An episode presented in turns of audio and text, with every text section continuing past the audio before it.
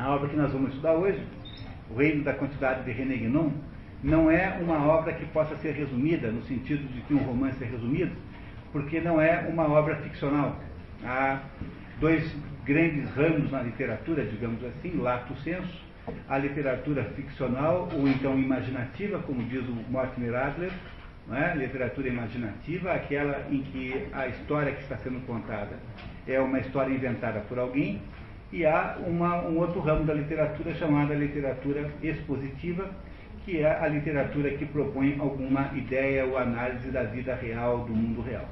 Esse livro de hoje é uma obra de literatura expositiva, portanto nós não temos modo de fazer resumo dela. O que nós vamos fazer é ler extratos, trechos da obra, eh, que estão aí selecionados no livro que vocês, no documento que vocês receberam ali ao fazer a sua inscrição para o dia de hoje. Nós temos vários alunos novos hoje, queria dar boas-vindas a todos eles, há vários que não têm vindo muito também, bem, é, re, re, é bom revê-los. Né? Espero que vocês, é, sobretudo os novos, gostem do nosso método. O nosso método aqui é um método em que nós vamos, vamos então pegar cada item, cada trecho da obra e espero que dê para fazer a maior parte, porque é muito grande o assunto para a nossa pequenez é, aqui de tempo e vamos tentar entender o que é que René Guénon quer nos ensinar. Sobre René Guénon, eu teria a tarde inteira de coisas a dizer, porque é um dos autores que eu conheço melhor e que eu tenho estudado durante muitos anos da minha vida. É, eu tenho praticamente a obra toda no original, tenho feito então leitura sistemática de René Guénon, embora não no, no, no digamos, no, no, agora, no tempo recente, é, mas René Guénon é a mente mais brilhante e mais extraordinariamente luminosa do século XX para o assunto é, Sofia Perennis. A primeira coisa que é preciso saber é que René Guénon não é o que você chamaria de filósofo. Ele não é um filósofo na medida em que Kant e Russell são filósofos. Ele não é um filósofo porque ele não é um sujeito que está querendo defender uma determinada maneira de interpretar o mundo, ele não tem método filosófico, ele pode, ele apenas usa linguagem filosófica. Mas isso não transforma no filósofo. Portanto, é um pouco difícil no início de definir quem seja René Guénon, mas podemos dizer dele que se trata de, com toda clareza, de um metafísico. René Guénon é um metafísico. Ou seja, é aquele sujeito que apresenta, que esclarece determinados detalhes sobre a existência é, humana e, sobretudo, sobre a estrutura da realidade, que não dependem da própria realidade, ou seja, é, ele nos esclarece sobre aspectos da realidade cuja definição estão além da própria realidade. Porque, afinal de contas, se você for pensar bem, para que alguma coisa exista, ela tem que ter, antes de ter começado a existir, tem de ter uma potência de existência e essa potência não é equivalente, não é coincidente com a realidade. Portanto, há alguma coisa que transcende sempre o real. É sobre isso que transcende o real que, de que René Guénon fala. Nós vamos de vez em quando entrar aqui num outro assunto, digamos assim, mais, é, mais digamos, não, não, não diria difícil, porque René Guénon é de uma clareza extraordinária, mas vale sempre aquela regra que nós estabelecemos aqui desde o início, de que é proibido não entender. É, é, é possível discordar o quanto vocês bem quiserem, agora não entender é proibido porque até para poder discordar vocês têm de ter entendido o que o homem está dizendo. Não é isso?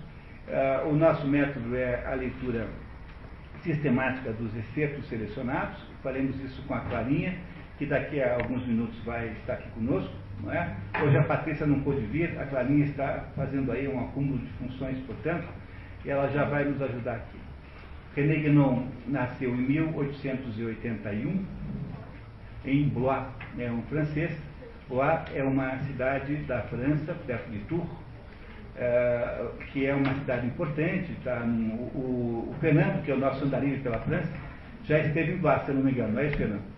Então, o Fernando é o nosso andarilho. O Fernando todo ano faz é, 3 mil quilômetros a pé na França. É, só de, de, ouvir ele contar, eu já fico cansado só com o relato do, da, da, da, história. Né? E, o, e, o, Fernando esteve já em Bois, onde nasceu René Guénon. René Guénon é filho de uma classe média francesa, um, não tem nada de excepcional, e E ele, por ser uma pessoa especialíssima, não é? por ser alguém especialíssimo, temos mais um lugar aqui, ó, pessoal. Está livre aqui. Esse aqui é da Clarinha. Se alguém quiser, eh, se estiver mal acomodado, temos mais um lugar livre aqui. Bom, a, seja como for, né, o, o, o René Guénon foi rapidamente, saiu de Blois, foi para Paris, tinha uma mentalidade matemática extraordinária, uma capacidade de raciocínio matemático incrível, eh, foi logo percebido pelos seus mestres como sendo um menino excepcional, e foi levado para Paris. Em Paris foi estudar matemática e em Paris ele é cooptado, então, rapidamente por todos os ciclos ocultistas que tiveram acesso a ele. É, aquele, é a mesma coisa que aconteceu com o Krishnamurti, não sei se você sabe a história, mas o Krishnamurti foi inventado pela Sociedade Teosófica da Madame Blavatsky, porque era um menino muito bonito, e a primeira coisa que o Leadbetter viu no, no Krishnamurti foi um objeto sexual. Né? O, o Leadbetter era pedófilo e já resolveram cortar o menino com para fins, é, digamos, cabulosos. Depois perceberam que o Krishnamurti tinha alguma coisa de especialíssima, tinha uma espécie de luz interna, e todos os grupos ocultistas então disputavam Krishnamurti. Com o René Guénon aconteceu a mesma coisa, é claro que guardadas as proporções. Né? Ele, nesse momento em que ele vai para Paris, na virada do século XX para 19 para 20, na França está no auge todo o movimento ocultista, liderado por um sujeito chamado Papus, que era o grande mago naquele momento, e por uma, uma centena de iniciativas ocultistas. Por ocultismo, eu queria que vocês sempre entendessem aqui iniciativas é, iniciáticas, ou seja, é, grupos que é, se reuniam e debatiam assuntos ocultos, assuntos que só eram acessíveis àquele pequeno grupo de, de pessoas. E o René Guénon, no entanto, rompe com tudo isso rapidamente, ele rompe com muita rapidez, porque ele ah, percebe que havia nisso um grande perigo. O, o momento, do, digamos assim, dramático da ruptura foi quando num congresso de, de entidades iniciáticas, um congresso, enfim, de, aí de parapsicologia, enfim, o que era naquela época, ele eh, houve um discurso do Papis que dizendo que o futuro da compreensão da humanidade estava na, na, na compreensão da reencarnação. Ele, como essa altura já estava profundamente eh, vacinado quanto à ideia da reencarnação, porque ele já tinha tido professores hindus que lhe disseram que não há nenhuma possibilidade de se encontrar no hinduísmo qualquer, de, qualquer defesa da reencarnação no sentido espiritista da palavra, ele rompe naquele momento, abandona o Congresso e arruma uma porção de inimigos que o perseguirão a vida inteira. René é, passou desse momento em diante a fazer o, o, contrário do ocultismo. Enquanto o ocultismo é um meio de você esconder as coisas dos outros, por isso que chama-se oculto, para René Guénon, a vida dele passou a ser um meio de contar para os outros o que está oculto. Portanto, ele passou a ser um divulgador de determinados princípios, que são os princípios permanentes da estrutura da condição humana e da estrutura da realidade, sobretudo sob o ponto de vista da vertente vedântica. A maior de todas as influências intelectuais sobre René Guénon é a, é a influência vedântica. Ele teve professores hindus, cujas identidades até hoje são é, identidades desconhecidas, nós não sabemos até hoje quem deu aula. E ele nunca revelou. E essas, essas, essas pessoas foram professores de René Guénon até o momento em que ele publicou um famosíssimo, um famosíssimo livro chamado O Rei do Mundo, de Roi de Monde, que é um livro em que se debate a existência de Agartha. Agartha é o, aquilo que tem vários nomes, Melquisedeque, Agartha, enfim, a ideia de que possa existir no, em algum lugar do planeta uma entidade que governa espiritualmente a humanidade. A, versão popular de Agartha é aquele filme chamado Shangri-La. Todo mundo deve ter visto na vida, alguma vez na vida. Shangri-La é a versão popular da, do conceito de Agartha. É? E, e, e, claro que muito fantasiosa, muito romantizada. Né? No entanto, essa ideia de Agartha é uma ideia antiquíssima e tem diversos nomes, grande fraternidade branca, enfim, etc, etc. Não entrar nem no mérito disso aqui agora. Mas o René Guénon escreveu esse livro tentando explicar alguma coisa sobre isso e parece que foi esse livro que gerou uma ruptura com seus professores, é, com base na, na hipótese de que ele teria falado demais. Seja como for, René Guénon nunca foi um ocultista. E a sua obra tem três grandes vertentes. A primeira vertente é uma vertente de análise da estrutura, análise simbólica do mundo, é um dos maiores é, simbolistas que o mundo já teve, é um dos, dos jeitos que melhor entenderam a ideia dos símbolos. A segunda vertente é a vertente, digamos, cosmológica propriamente dita, a vertente em que ele tenta explicar como é, como é a estrutura geral do mundo, e a terceira vertente, que é a que nos interessa hoje, é a vertente de divulgação, né, divulgação das, uh, digamos, divulgação das, das é, popularização, de certo modo, não, não, entendo popularização como alguma coisa que coubesse no programa do Faustão, não chegamos a esse ponto, né? Mas uh, um debate público sobre uh, os acontecimentos que cercam as circunstâncias que estão em volta do mundo nesse momento, e esses acontecimentos em volta do, do, do mundo nesse momento foram, sobretudo, descritos em dois livros. O primeiro, A Crise do Mundo Moderno, que vocês, é, que nós já colocamos no programa. No primeiro ano do programa já tivemos a crise do mundo moderno, um livro de 1931. Esse livro foi seguido por uma continuação ou por um aprofundamento muito mais denso e muito mais importante que é esse livro de hoje, chamado, esse, chamado Reino da Quantidade e o Sinal dos Tempos, os Sinais dos Tempos. Esse é o livro que nós estamos vendo hoje, e este livro aqui é um dos dez mais importantes livros escritos no século XX.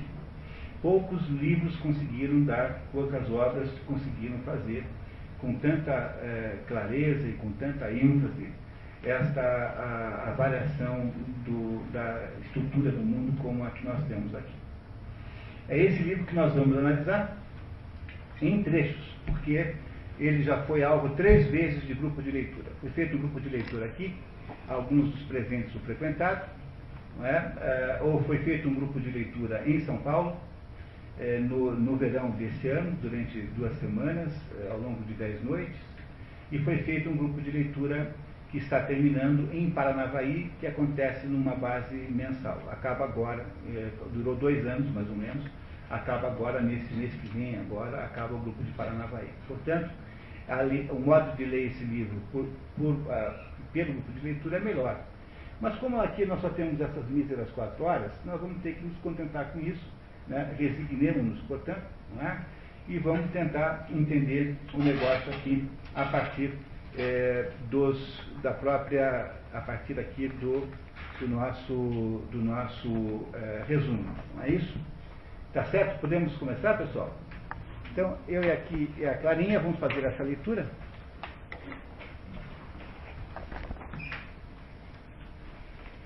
Muito bem.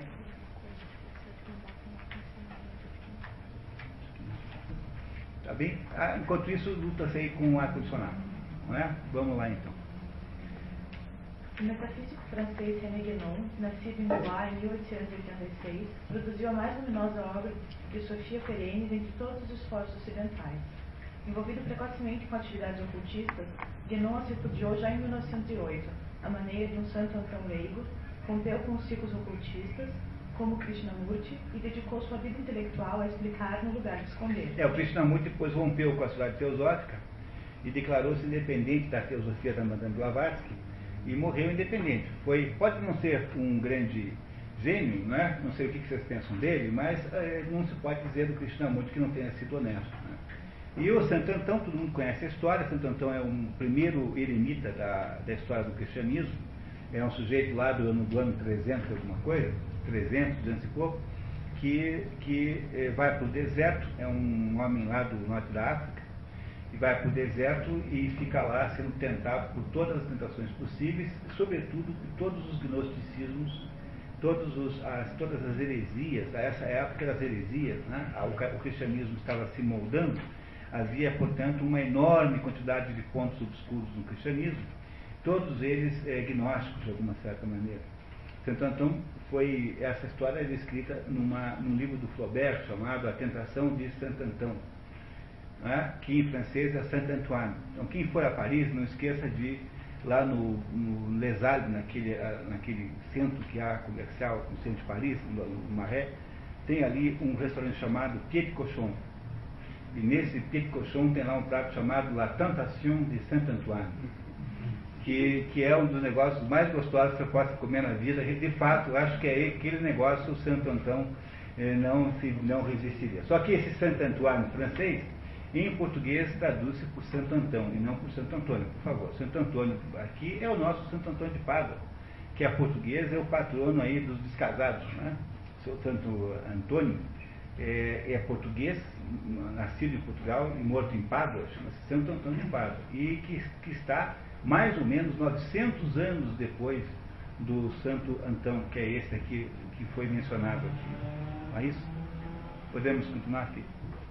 Por seu intermédio, foram esclarecidos os princípios metafísicos das grandes tradições esotéricas e esotéricas, com certa ênfase na, na vertente vedântica, que lhe foi transmitida por sábios hindus cuja identidade permanece desconhecida. A obra de Guénon, como um todo, tem natureza cosmológica, podendo ser dividida em três linhas principais: análise simbólica, o homem em seu dever segundo Vedanta, o simbolismo da cruz, estados múltiplos do ser, princípios do cálculo infinitesimal, por exemplo, denúncia das falsificações espirituais modernas, teosofismo, história de uma pseudo-religião e o erro espírito, por exemplo, e obras de divulgação do estado do mundo, a crise do mundo moderno e o reino da quantidade e os sinais dos tempos. O Reino da Quantidade e os Sinais dos Tempos, certamente um dos mais importantes livros escritos no século XX, foi publicado em 1945, com o objetivo de explicar a Europa destroçada pela guerra que, sob as aparentes anormalidades que a afligiam, havia desvios espirituais muito maiores, associados ao fim de um ciclo cósmico, onde uma manvantara, na terminologia hindu. Ah, isso significa isso quando se diz que René Guénon é um metafísico? A metafísica tem basicamente dois grandes, é, dois grandes, duas partes principais. A primeira parte principal, é da, digamos, é, parte resumo, né, chama-se cosmologia. A cosmologia lida com a pergunta do tipo, de onde, quando começou o mundo, quando terminará, o que é o mundo, como é quem o fez, quem o não fez, como é que ele é, como é que não é. Isso são perguntas cosmológicas, basicamente. Esse mundo se fez sozinho, quem tem criador, não tem, é eterno, não é? Muito bem. E há um, uma, uma segunda parte da metafísica que se chama ontologia, que pergunta assim, o que é, o que as coisas que são, o que é o ser, o que é o ser, o que não é o ser, alguma coisa é, em que condições, em que condições não é.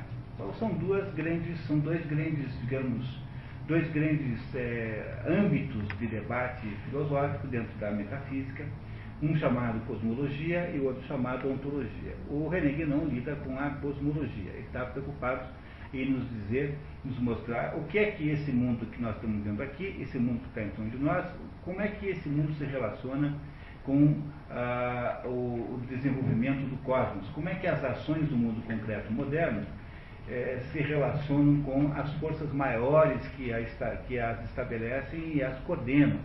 É por isso que René Guénon irá sempre lidar com a ideia de Manvantara. O que é um Manvantara? Manvantara é um ciclo cósmico. De onde é que ele tirou essa ideia? Ele nunca tem nenhuma ideia própria. Essa é outra coisa que você tem que saber sobre René Guénon. Ele não é autor de nenhuma dessas ideias. Ele é sempre um divulgador de ideias que não são suas. Ele deixa isso com toda clareza. Ele não tem nenhuma pretensão à autoria. Ele nunca tenta ser autor de nada e deixa sempre claro que o que ele faz é apresentar ideias que vieram, que lhes foram dadas pelo quê? Pelos antigos. Mas os antigos quem são? São todos aqueles que, de alguma maneira ou de outra, andaram preservando a tradição, ou seja, que preservaram os conhecimentos mais antigos da humanidade, e, e, e esses conhecimentos têm que fonte? É, a fonte desses conhecimentos só pode ser uma fonte transcendente, não pode ser imanente, não pode ser uma fonte humana. São todos conhecimentos que vieram mais ou menos junto com a nossa criação, ah, são conhecimentos da estrutura do mundo. Por isso, pessoal, é que há sempre um risco muito grande ao lidar com esses assuntos, que é o risco do gnosticismo. Eu morro de medo dessas coisas e sempre digo para os meus alunos que a gente tem que ter com relação a esses assuntos com uma, uma atitude muito humilde e com, muita, com muita, muito cuidado, para a gente não achar que está ficando sabido demais.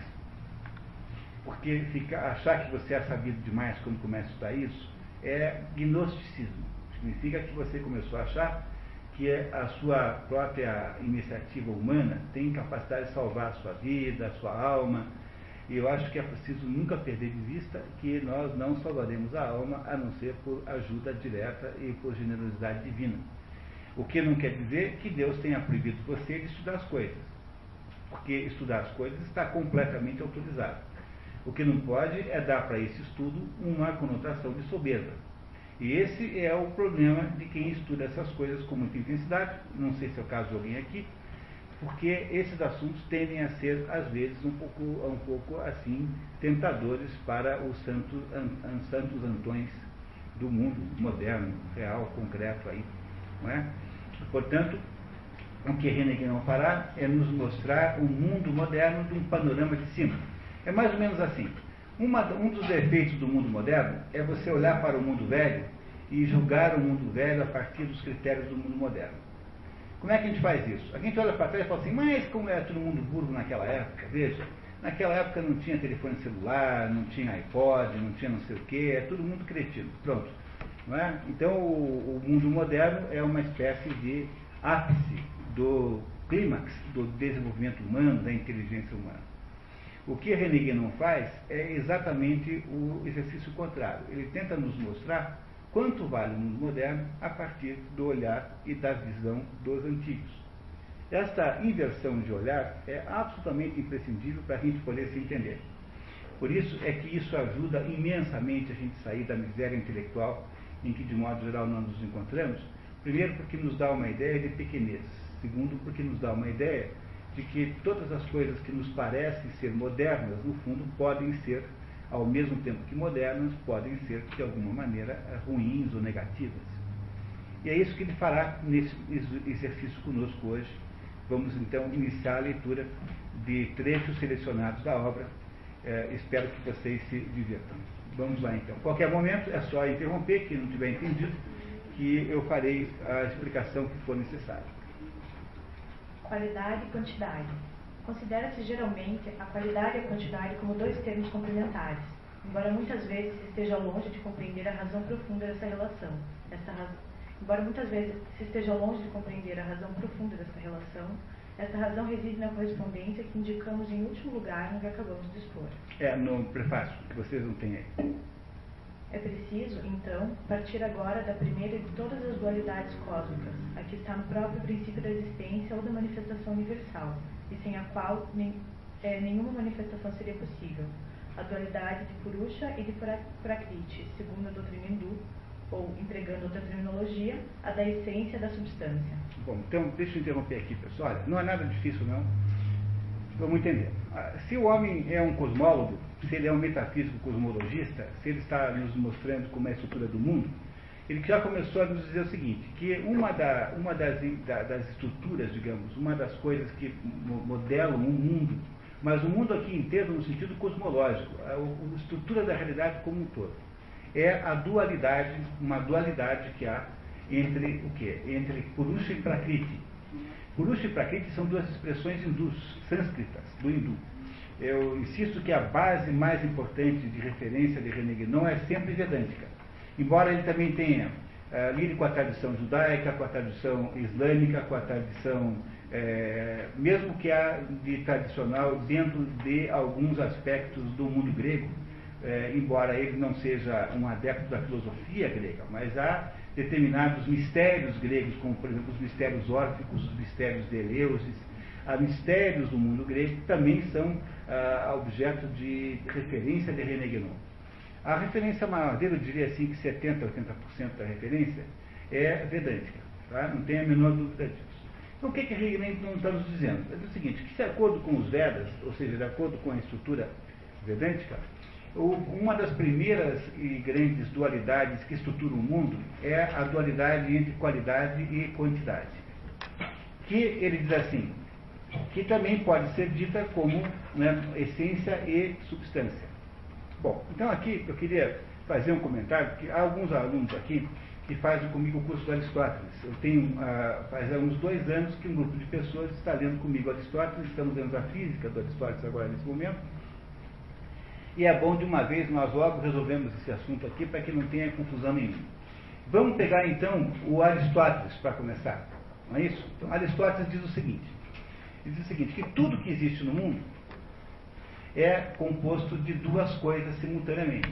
Essas duas coisas são a matéria, que em grego fala ile, ile em matéria, e a forma, que em grego fala eidos. Eidos. Eidos e matéria. Eidos é uma coisa, é forma, e ilê é matéria. Olha, é fácil entender isso. Por exemplo, esse copo aqui. Esse copo é feito do quê? É feito de plástico. O plástico é a matéria do que ele é feito. Mas, por outro lado, quando eu peguei isso aqui na mão, eu não falei assim, vou pegar o plástico. Eu falei, olhem este copo. Por quê? Porque esse plástico aqui, a partir do momento que passou a ser um copo, ou seja, a partir do momento que ele foi moldado na forma de um copo, ele deixou de ser plástico para ser copo. Portanto, a forma que foi dada a esse objeto, que é a forma de copo, passou a escravizar a matéria do que ele é feito. Não parece uma coisa bem fácil de entender isso? Não é isso? Então, se a gente perguntasse para Aristóteles o que, ele acha desse assunto, ele vai dizer: Eu concordo plenamente com o que está escrito aqui, porque, de fato, as coisas todas que são, que são é, substâncias para Aristóteles, ousias, aquilo que existe de verdade para Aristóteles chama-se ousia. Ousia o que, que é? É um composto, não é isso? É uma coisa que é composta de duas coisas, de uma, de uma matéria do que é feita é? e de uma forma, um jeito de ser. Por exemplo, qualquer pessoa aqui nessa sala, você é composto de um conjunto de materiais que são basicamente é, moléculas de carbono, enfim, arranjos de carbono, mais tais minerais, mais proteínas, mais vitaminas. É isso, filho? Ah, tá, enfim, tá? E nós não somos compostos de uma série de materiais? Somos. Só que esses materiais todos estão arranjados, estão ajeitados de tal modo que cada pessoa aqui parece uma pessoa. Portanto, esses materiais que nós somos compostos têm a forma humana. Por isso que quando eu me refiro a alguém, eu me refiro a uma certa pessoa e não me refiro a átomos ou a proteínas, enfim, o que for. Porque esta pessoa passou a existir em função da sua forma. A forma escraviza a matéria de que a coisa é feita. Vocês entenderam isso? Vocês entenderam isso, vocês entendem todo o resto. Por isso que a gente tem que gastar o tempo necessário para entender essa ideia aristotélica. Não é? A forma e a matéria. São as duas coisas que estão presentes em todas as coisas. Bom, pergunta para vocês: é possível ter matéria que não tenha forma, só a matéria? Resposta é: não é possível. Por que, que não é possível? Porque mesmo quando a matéria é prima, por exemplo, imagine que eu tenha uma, um tanque cheio de cimento para fazer qualquer coisa com isso. Não é? Esse cimento, pelo fato de ter uma granulação, pelo fato de ter é, uma aparência, terá alguma forma. Portanto, é uma forma também. Logo, não dá para ter cimento sem forma. Não é igual à forma do prédio, mas é alguma forma em si própria. Então, vocês dirão assim: não, mas eu estou pensando naquela sopa original com qual Deus fez o mundo, ou seja, aquele conjunto de átomos, enfim, de micropartículas com as quais Deus fez o mundo. Isso, daria para dizer que isso é matéria sem forma? Também não dá. Por quê? Porque, por mais que fosse indiferenciado, essa sopa fosse indiferenciada, ela teria pelo menos três dimensões. Teria altura, teria profundidade, teria largura. Ora, se tem três dimensões, tem alguma forma. Logo, não é possível ter matéria sem forma. Compreenderam isso? Entenderam? Parece lógico isso? Tem um telefone tocando. Não é? Ah, é?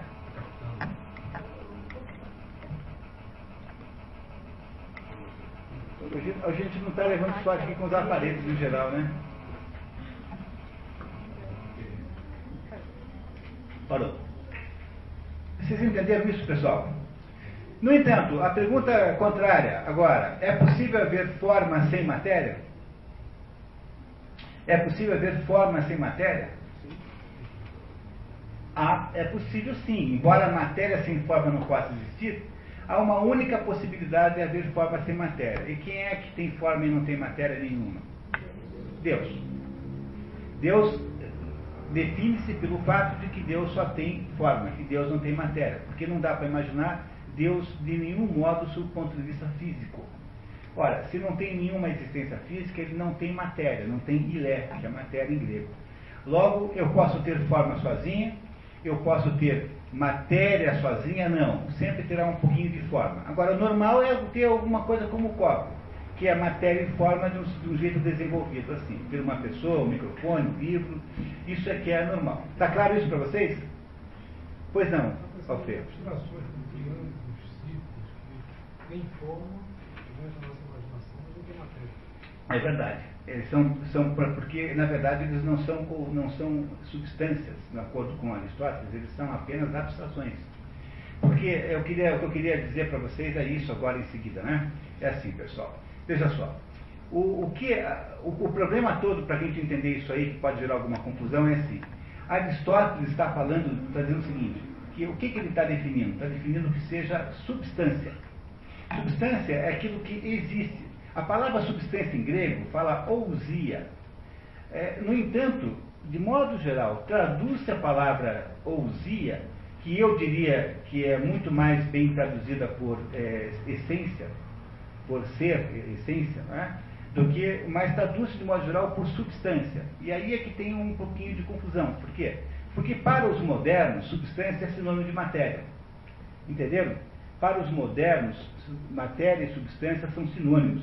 E para Aristóteles, eh, matéria não é sinônimo de substância. Substância é ousia. Matéria é ilé. Matéria é material mesmo, no sentido material. Ilé, ilé é igual. Ilé em grego significa madeira. Madeira, matéria-prima, concreta, real. Não é? Então, para Aristóteles, as substâncias é que são essas três possibilidades, tá? E o que ele chama de abstrações do espírito não são substâncias, não existem de verdade. Para um Aristóteles, um triângulo ge- genérico, um triângulo teórico, não existe na verdade. É apenas uma forma mentis, né? como se diz em linguagem escolástica. É o modo como a mente trabalha, mas não é uma existência real e concreta. Bom, tendo visto isso, eu queria pedir para a Clarinha agora reler o que está ali, para vocês compreenderem agora plenamente o que René Guénon está dizendo. Considera-se geralmente a qualidade e a quantidade como dois termos complementares. Tá, então, o que é a qualidade? Qualidade é a forma. E o que é quantidade? Quantidade é a matéria, ilha. Não é isso? Por quê? Porque a matéria que é quantitativa e a forma não. A forma é genérica. Embora muitas vezes esteja longe de compreender a razão profunda dessa relação. Esta razão reside na correspondência que indicamos em último lugar no que acabamos de expor. É preciso, então, partir agora da primeira de todas as dualidades cósmicas, a que está no próprio princípio da existência ou da manifestação universal, e sem a qual nenhuma manifestação seria possível. A dualidade de Purusha e de Prakriti, segundo a doutrina hindu, ou, empregando outra terminologia, a da essência e da substância. É, se fosse Aristóteles falando, da essência e da matéria. Tá? Aqui o problema só é que a palavra substância no mundo moderno significa matéria, por isso que pode ter confusão. Substância para Aristóteles é outra coisa. Mas é disso que ele está falando aqui, né? de forma e matéria. Forma e matéria é a mesma coisa. Estas devem ser encaradas como princípios universais, já que são os dois polos de qualquer manifestação.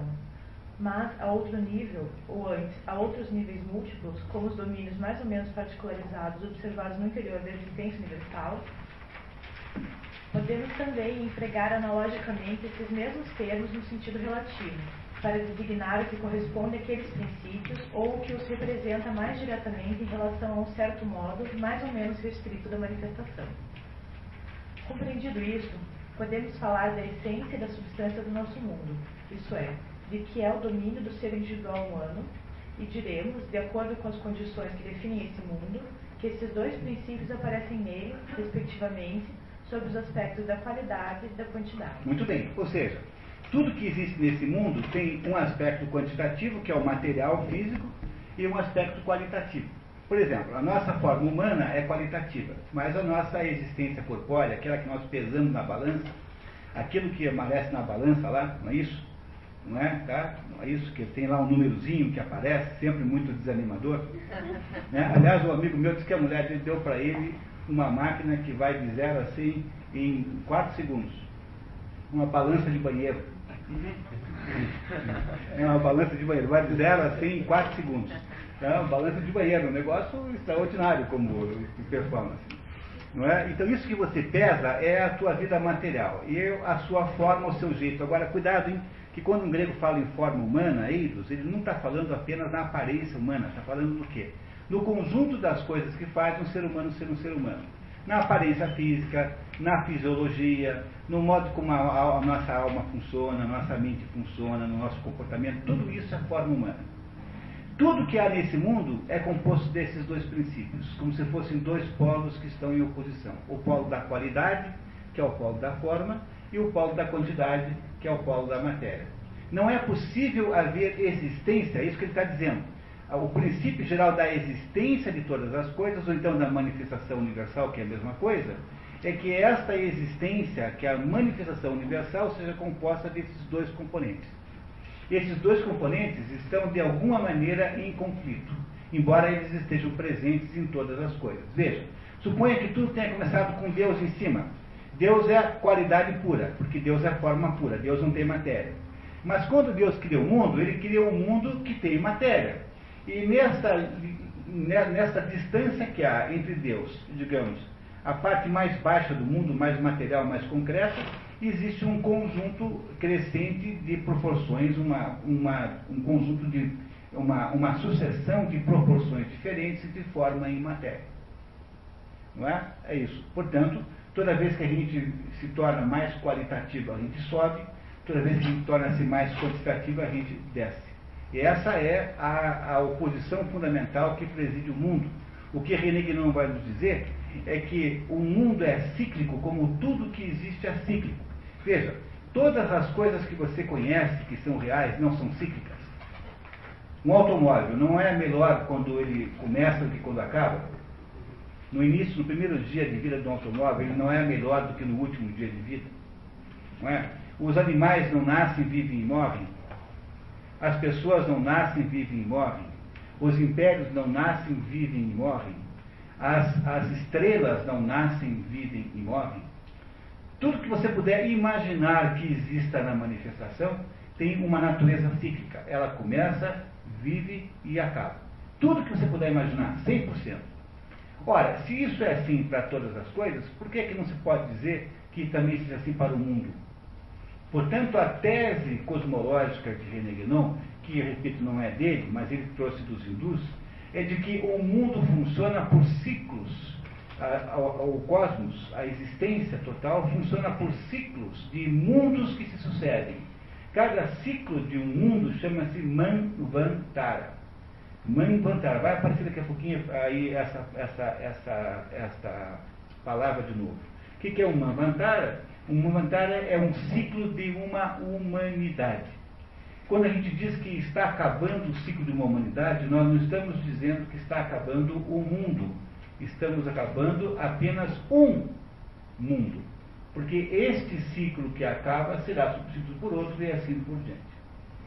E o que é que estabelece a dinâmica de mudança no interior desse ciclo? Quer dizer, por que é que esse ciclo, o que é que estabelece esse processo de ir perdendo a sua jovialidade e ir morrendo? É justamente o trânsito que há da qualidade para a quantidade. E vai explicar melhor do que eu. Vamos esperar um pouquinho, tá? Vamos lá.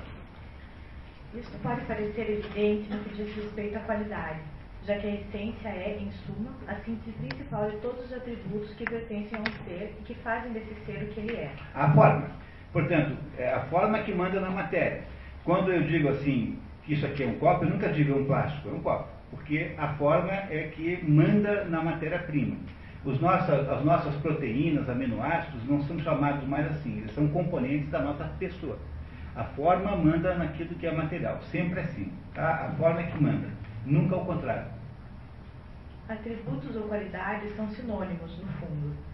Notemos que a qualidade, assim encarada como conteúdo da essência, se é permitida a expressão, não está restringida exclusivamente ao nosso mundo, mas é suscetível de uma transposição que universaliza sua significação fato que não nos deve espantar, já que ela representa aqui o princípio superior. Mas numa tal universalização, a qualidade deixa de ser o correlativo da quantidade, porque esta, pelo contrário, está estritamente ligada às condições especiais do nosso mundo. Aliás, do ponto de vista teológico, não se liga já, de certo modo, a qualidade ao próprio Deus ao falar dos seus, atributos, enquanto que seria impensável pretender transportar para ele quaisquer determinações quantitativas. É, Deus não tem nenhuma quantidade, porque Deus não tem nenhuma matéria. Portanto, não adianta você dizer, por exemplo, que Deus é energia. Se Deus era, fosse energia, o Requião já tinha inventado um jeito de faturar Deus para você na conta da Copel, entendeu?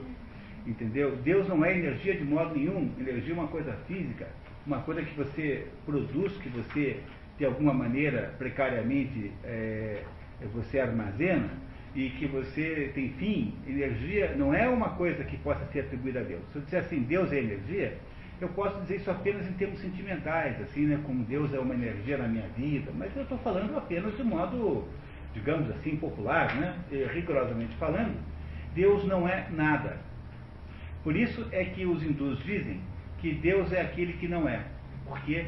Porque eu não posso atribuir nenhuma característica material a Deus, porque ele não tem nenhuma. Deus é mera forma, é espírito puro.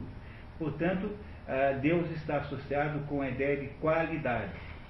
Não é? E, finalmente, né, Deus, ah, o mundo aqui material em que nós vivemos, está associado com a ideia de quantidade. Embora toda quantidade tenha sempre alguma qualidade, porque vocês já, já sabem, já compreenderam que a matéria não pode existir sem nenhuma qualidade, portanto, sem nenhuma forma. Sempre tem que ter junto. Vocês estão entendendo isso? Está dizendo o seguinte, que na concepção hindu dessas coisas, o Manvantara começa com uma associação enorme entre qualidade e quantidade. É como se houvesse uma preponderância da qualidade, o que faria com que as coisas todas fossem materialmente diáfanas. Esta, esse momento original, inicial, em que começa o mundo Manvantara, nesse primeiro momento chama-se Idade de Ouro. É, a Idade de Ouro não é uma expressão hindu, é uma expressão é, da, da religião greco-romana, que chama esse primeiro momento de é, Idade do Ouro. Aí o que vai acontecendo? Meio que por inércia, meio que por gravidade, entre aspas, a qualidade vai se dissociando da. a quantidade vai se dissociando da qualidade e como que vai caindo por gravidade. Na medida em que vai havendo um distanciamento entre a quantidade que vai caindo, porque ela é pesada, ela é material, e a qualidade que continua representando Deus, na medida que isso vai acontecendo, o Manvantara vai evoluindo. E aqui a primeira extraordinária ideia que vocês têm que guardar no dia de hoje é que se os modernos não param de falar de evolução, para os antigos, o que acontece no nosso mundo é uma decadência terrível, uma tremenda involução. Aliás, não há nunca no mundo antigo nenhuma ideia de que possa haver evolução. Por exemplo, mesmo no mundo moderno, um automóvel não é melhor no primeiro dia do que no último? Sempre é melhor no primeiro dia do que no último, não é? Por exemplo, as religiões, não é? Maomé dizia assim, olha, os melhores islâmicos somos nós aqui. Depois de nós virão o, os islâmicos, é, é, de, de, de, como é que ele dizia? Os, os, islâmicos equivocados, depois os islâmicos atormentados, enfim. O islamismo irá piorando na medida em que for passando o tempo. Buda dizia assim: os primeiros mil anos de budismo são os, anos, os primeiros mil anos de budismo real. Depois virá o budismo por imitação, mais mil anos. E no terceiro milênio virá o budismo por corrupção. Buda achava que o budismo só iria piorar e não iria melhorar nunca.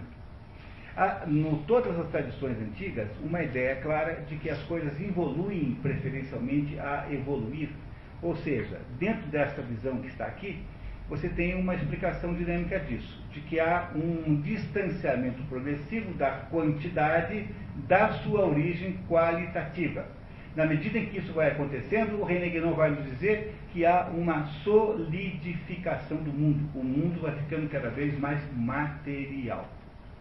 Depois de ter ficado material, de alguma maneira ele racha em pedaços essa sólida, esse bloco sólido em que ele se transforma, ele começa a fisionar, ele racha em pedaços e depois que ele racha em pedaços, ele se dilui, se dissolve. Depois que ele se dissolve, ele retorna como a recuperação do princípio da qualidade.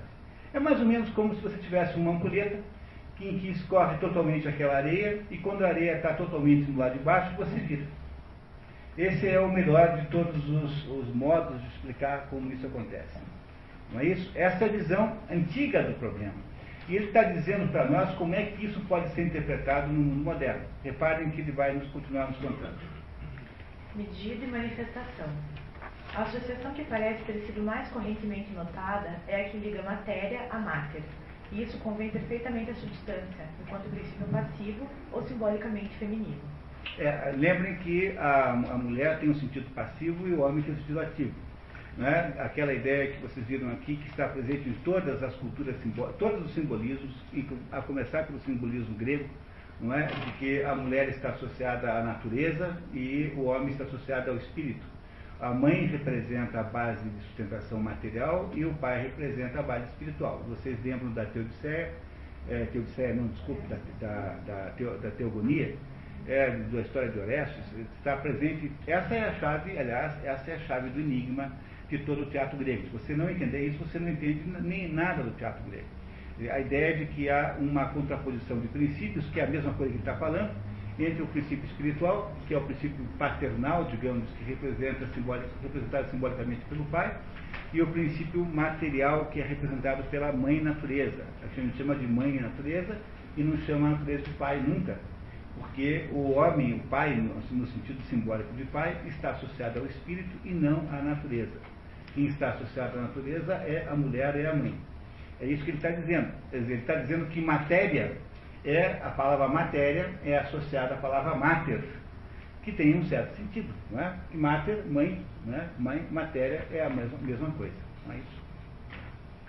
Pode-se dizer que Prakriti tem um papel maternal em relação à manifestação, ao mesmo tempo que Purusha tem um papel paternal. E é igualmente assim em todos os graus em que se possa ver analogicamente uma correlação de essência e de substância. Substância, lembre que é sempre no sentido de matéria, né? Eu expliquei para vocês que é melhor pegar Aristóteles, a explicação do Aristóteles, que é mais clara, né? E substância aqui é, é matéria. Por outro lado, é possível também ligar a mesma palavra matéria ao verbo latino metire, medir. Veremos que há em sânscrito uma forma mais próxima ainda. Mas quem diz medida diz também determinação, e isso não respeita só a indeterminação da substância universal ou da matéria-prima, mas deve antes referir-se a algum outro significado mais restrito. É esse precisamente o ponto que nos propomos analisar agora mais em pormenor. É que vocês não vão ouvir isso porque nós só pegamos esse pedacinho do, do, do capítulo, não é? Tá. Quantidade espacial e espaço qualificado. O espaço, bem como o tempo, é uma das condições que definem a existência corporal, mas essas condições são diferentes da matéria, ou antes da quantidade, embora se combinem naturalmente com essa. Por que, que são diferentes? Você sabe. Por quê? Que o espaço e o tempo não são apenas quantidade, não são apenas matéria. Porque não existe tempo e não existe espaço que não sejam qualificados.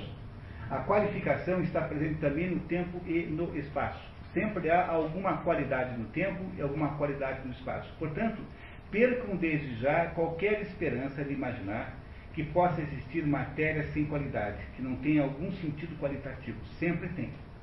Né? Ele vai explicar agora. São menos substâncias, substanciais, logo mais próximas da essência. É isso que implica a existência nelas de um aspecto qualitativo. Acabamos de ver isso com o espaço e vê-lo também com o tempo. Antes disso, diremos ainda que a inexistência de um espaço vazio é suficiente para mostrar o absurdo de uma das antinomias cosmológicas de Kant. Perguntar se o mundo é infinito ou se é limitado no espaço não tem qualquer sentido. É impossível que o espaço se estenda para além do mundo, para poder conter, porque então tratar-se de um espaço vazio, e o vazio não pode conter nunca seja o que for. Pelo contrário, é o espaço que está no mundo, isto é, na manifestação. E se só estivermos atidos à consideração do domínio da manifestação corporal, poder-se-á dizer que o espaço é coextensível a esse mundo, visto que é uma das condições dele. Então, só existe manifestação se houver espaço. Ora, se existe espaço, necessariamente existe alguma qualidade.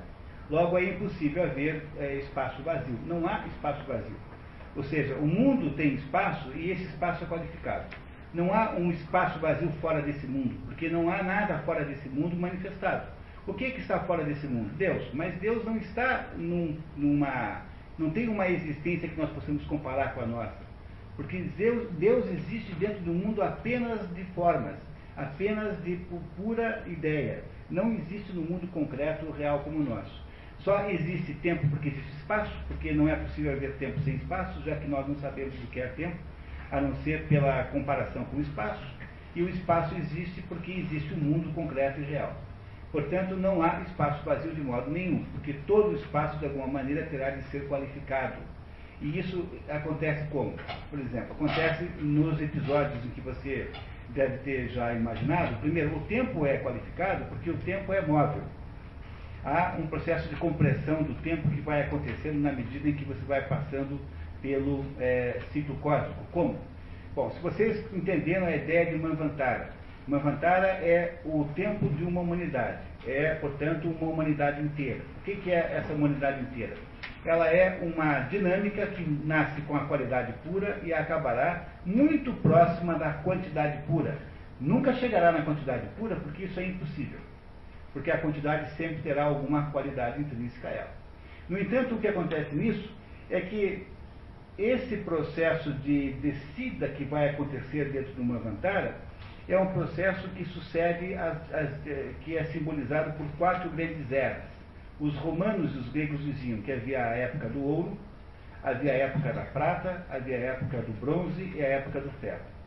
Os hindus chamam essas eras de yugas. Não é? Yugas. Yuga significa idade em, em sânscrito, época. Né? Nós estamos, por exemplo, vivendo, de acordo com os gregos, gregos e romanos, estamos vivendo a última, último pedaço dessa era chamada Era de Ferro, que para os hindus é, é chamada de Kali Yuga.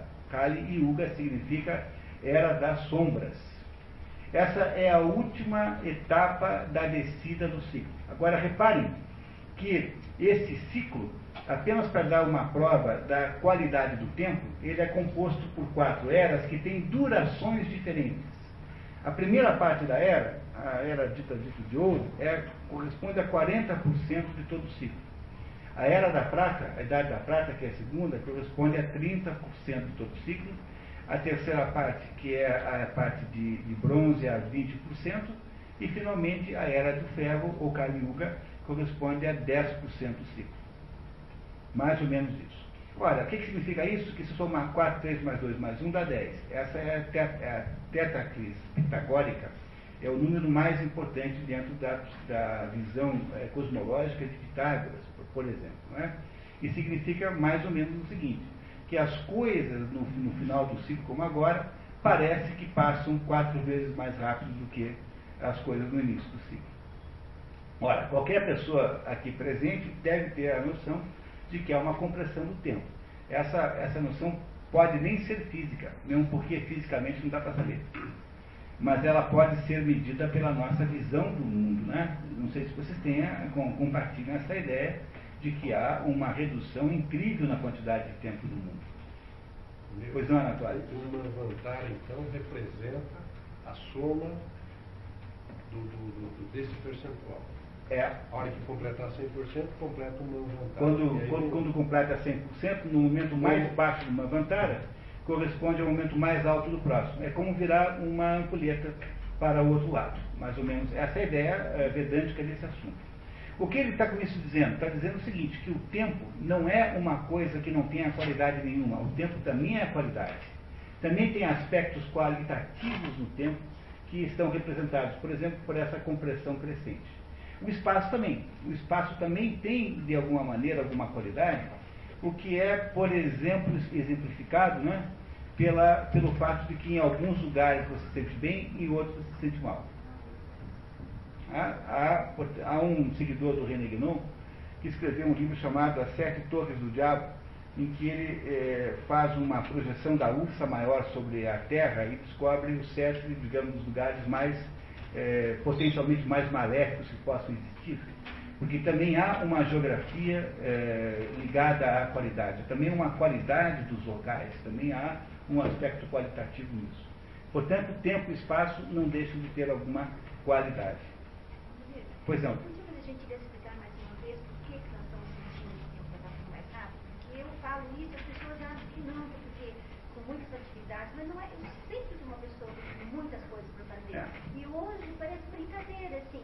Se nem levanta, já está todo mundo está levantando aí. É, é, difícil de explicar isso, porque as pessoas têm uma percepção muito subjetiva do tempo, né? Então dirão assim, não, mas é porque a sua vida está assim. é, é isso. É, uma das, uma das, digamos, dos sintomas disso, se você pensar bem, é quando você lê a Bíblia, aquela, aquelas menções a pessoas que, por exemplo, o mais, o mais longevo de todas as personagens bíblicas é o Matusalém, que viveu 900 e alguma coisa, né? Aquelas menções a, a, a, idades muito, muito longas não é um erro de conta, viu, pessoal? Aquilo é, pode ser analisado na pior hipótese como uma simbologia de que no tempo daquelas personagens, veja, aquelas personagens são muito antigas, porque alguns deles são pré-diluvianos. Não é isso? A maioria desses que viviam muito são pré-diluvianos, porque depois do dilúvio, no novo mundo que Deus fez, depois do dilúvio, a idade média das pessoas baixou dramaticamente, até por decisão de Deus. Dentro da própria narrativa do Velho Testamento, você percebe que há uma justificativa para esse raciocínio. Há, de fato, uma diminuição do tempo de vida humano, sob o ponto de vista ou real ou simbólico. Na verdade, o que vai explicar melhor do que isso, é, é, do que eu, é o próprio René Guénon, quando ele nos explicar o simbolismo da luta entre Caim e Abel, que é uma das antinomias mais importantes é, dentro da Bíblia e que é, na verdade, a luta entre o tempo e o espaço, porque o tempo e o espaço coexistem, mas estão em luta permanente entre si. Um tenta comer o outro. É? A morte de Abel por Caim é a vitória do tempo sobre o espaço. E no final das contas, no final do ciclo, quando finalmente o tempo tivesse de, autodevorado, porque o tempo se autodevora, não vamos esquecer isso nunca, lembra do Cronos comendo seus próprios filhos? Cronos come seus próprios filhos, o tempo devora aos outros e devora a si próprio. A ideia de que o tempo devora a si próprio é a ideia na base desta, é, desta, de, desta hipótese de que o tempo vai encurtando, porque ele, além de devorar tudo em volta dele, ele devora a si próprio que significa devorar-se a si próprio? Significa que ele vai se suicidando. No final do, do, do, processo, quando o tempo se suicida, é que finalmente Abel toma, toma a desforra. Né? A, a morte do tempo no final do assunto é a vitória final de Abel sobre Caim, é a reversão do que acontece. Não esqueçam que a história de Abel e Caim é a primeira história humana da Bíblia. Não é isso? Depois da saída do, do, depois da expulsão do paraíso, qual é a primeira história que a Bíblia conta? É a história de Caim e Abel. Portanto, é uma história tão velha quanto a própria humanidade. Esse é o problema central. Como é difícil de medir o tempo, porque o tempo não tem mensuração própria, a não ser com relação ao espaço, e o espaço, em princípio, é imóvel, é estável, é muito difícil provar essa tese, porque é complicado provar isso com matemática, não é isso? No entanto, me parece que há aí algum consenso nisso. O, daqui a pouquinho, quando entrar o Caim e Abel, nós vamos ouvir melhor isso. Se a gente conseguir, né? porque esse assunto é tão grande, tão grande, tão grande, eu tenho pouca esperança de a gente conseguir estudar muito hoje, né? Mas vamos em frente, vamos lá. Mas esse mundo não é mais infinito que o espaço, porque como esse não contém todas as possibilidades, não representa senão uma certa ordem de possibilidades particulares e está limitado pelas determinações que constituem a sua própria natureza. Diremos ainda, para não ter que voltar ao assunto, é igualmente absurdo perguntar se o mundo é eterno ou se começou no tempo, por razões todas semelhantes. Foi na realidade o tempo que começou no mundo, se se trata da manifestação universal, ou como o mundo, se se trata da manifestação corporal. no mundo de Deus não existe tempo. Né? Havia, havia uh, sempre aqueles debates no tempo de Santo Agostinho debates ociosíssimos, bizantinos, sobre esses assuntos, né? Dizem, mas então, Santo Agostinho, você que está aí defendendo essa ideia, me conte, o que, que Deus estava fazendo antes de começar o mundo, já que Deus criou o mundo? Ele diz, olha, Deus, antes de começar o mundo, estava inventando um inferno para colocar quem faz pergunta cretina. né? E tem um certo sentido uh, muito grande isso, né? Porque, de fato, é, perguntar se o que Deus fazia antes de começar o mundo é uma pergunta de uma impertinência absoluta, porque o mundo, não, o tempo não é um assunto divino. O tempo é um assunto humano. No mundo de Deus não há tempo. Para Deus, todas as coisas acontecem simultaneamente, ao mesmo tempo. É essa a razão pela qual Meister Eckhart, que era um, um, um, teósofo de grande qualidade, quase um santo, né? Meister dizia assim: Deus está fazendo o mundo neste momento. Para Deus não há essa ideia de tempo, por isso que ele pode ser onisciente e ao mesmo tempo nos dar o livre-arbítrio, porque essas coisas seriam teoricamente incompatíveis entre si. Portanto, a ideia de tempo é uma ideia que só se aplica à nossa existência manifestada. Não há tempo dentro da existência divina. Não há tempo porque não há matéria. É difícil entender isso, eu admito que é difícil, mas é que é, nem, é, nem tudo é fácil de entender, nem tudo é compreensível pelo ser humano. Essa é a primeira regra para você ter uma vida intelectual. Se você é capaz de aceitar o fato de que coisas continuarão misteriosas, de que muita coisa jamais poderá ser decifrada, você está com a psicologia certa de quem é capaz de produzir uma vida intelectual verdadeira. Se você acha que você é capaz de explicar todos os fenômenos do mundo, você já começou errado, vai virar um Kant, vai virar um Karl Marx, vai virar um teóricozinho é, absolutamente equivocado, um sujeito que vai achar que o, mundo cabe no modelo dele e vai virar um paspalhão. Na verdade, é isso. É preciso, para que você possa ter uma vida intelectual verdadeira, é preciso pressupor que há determinadas coisas que nunca serão compreendidas. É preciso ter esta humildade e, sobretudo, essa admiração, esta, esta humildade reverencial ao mistério. Entender que este, que o mistério é a regra do cosmos e que é, portanto, impenetrável sob alguns aspectos. É isso, portanto, não é possível imaginar o conceito de tempo fora do mundo concreto que nós vivemos, fora do mundo manifestado, que é o mundo real, que há aqui. Fica, por favor. Mas o mundo não é eterno por causa disso, porque, há, porque também há os começos intemporais. O mundo não é eterno porque é contingente, ou, em outros termos, há um começo, do mesmo modo que há um fim, porque ele não é por si só o seu princípio, ou porque não o contém em si mas que esse princípio é, é necessariamente transcendente. É, por exemplo, você está cheio de gente tentando entender qual é o sentido da história. É? Há três explicações muito importantes, digamos, as três, as três predominantes, que é a explicação de, de Marx, a explicação de Hegel a explicação de Comte. Esses três aí acham que descobriram qual é o sentido da história. Marx acha que é acabar com o conflito de classe, né? ela vai na direção do final do conflito de classes, Hegel acha que vai na direção do estado ideal, e Augusto Conte acha que vai na direção da era positiva. Ora, para que esses três aí possam ter razão, ou seja, para que as suas, as suas opiniões valham alguma coisa, é preciso que esses três aí tivessem chegado ao final da história para saber o que, que ela é. Porque como é que eu posso saber qual é o final de uma coisa que e não se sabe quando vai acabar? Ora, eles precisariam ter duas coisas para poder dizer o que dizem. Ou eles ou eles são os próprios criadores da história, e aí então, como criadores da história, eles saberiam para que, que a história serve, que não é o caso, obviamente, ou então eles teriam que ter chegado ao fim da história, para chegar ao fim da história e dizer, ó, acabou a história, agora eu entendi. Como não é nenhum dos dois casos, o que, é que são esses três aí? Esses três aí são o Larry, o Moe e o Curly da filosofia. Né? Entenderam? E servem para quê apenas? Apenas para fazer confusão.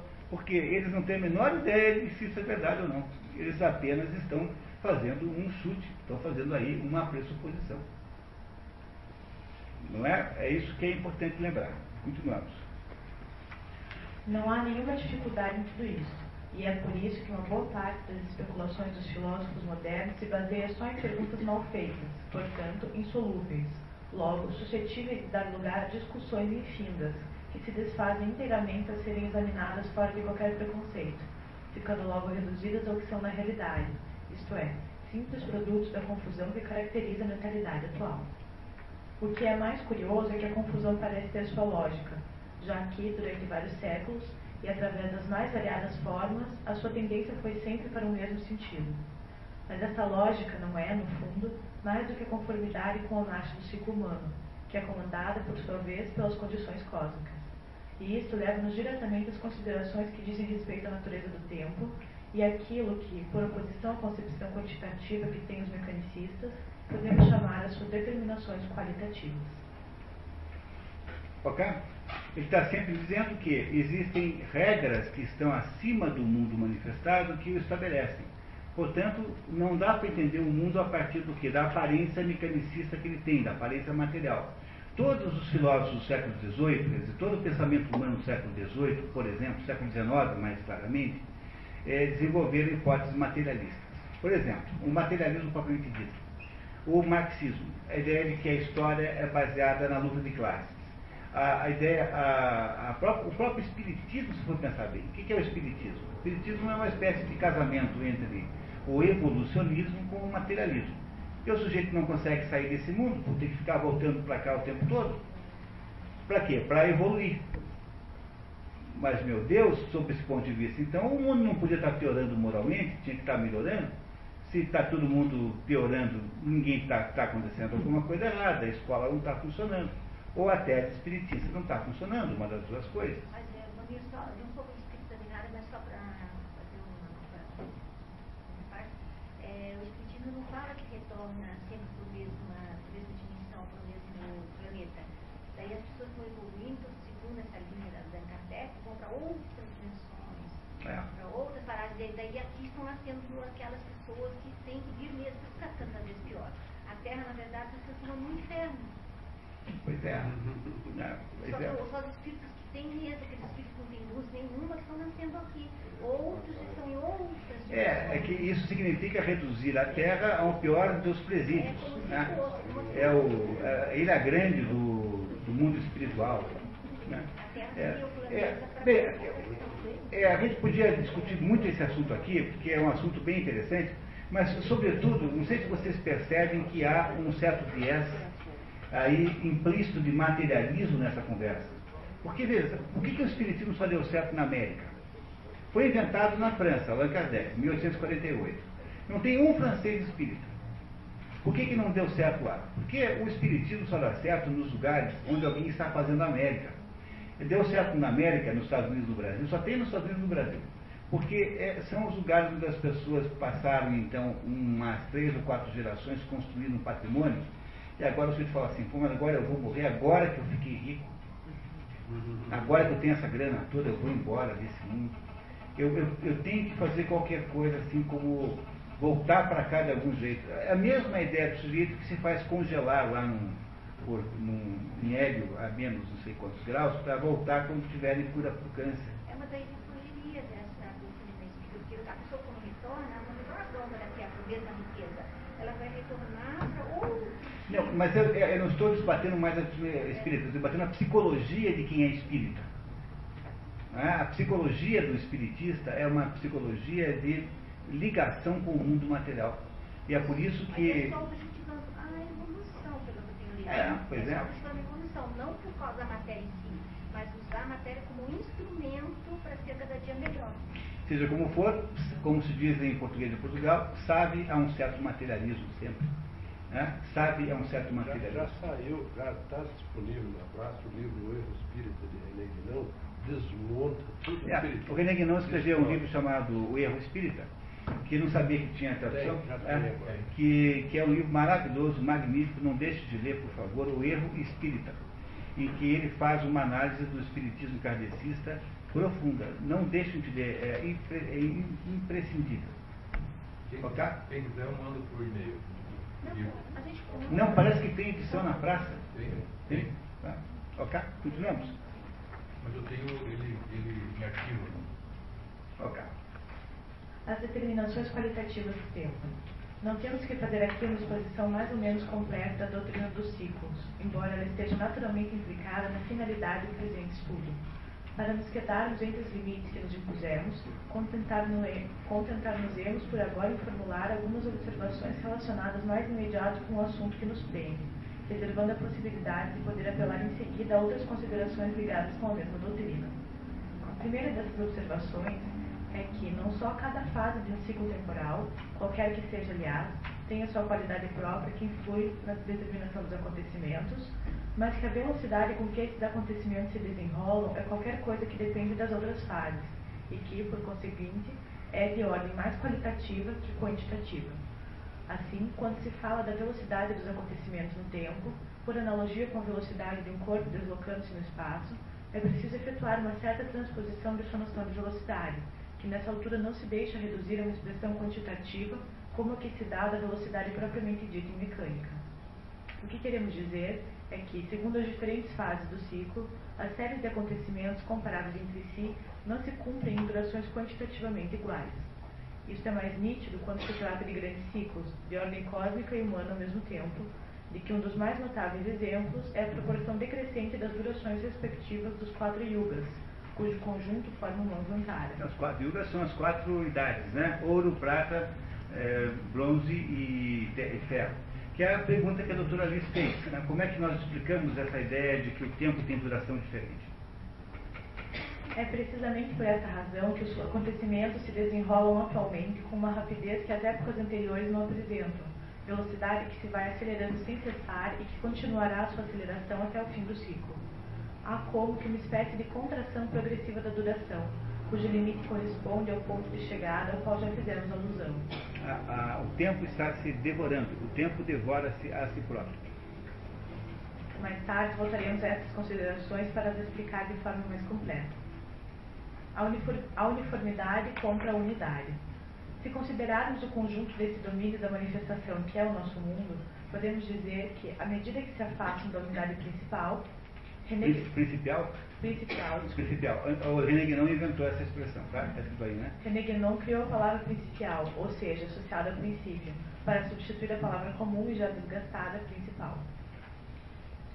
Medida... Ou seja, uma coisa principal é aquilo que está associado ao princípio. O princípio que é?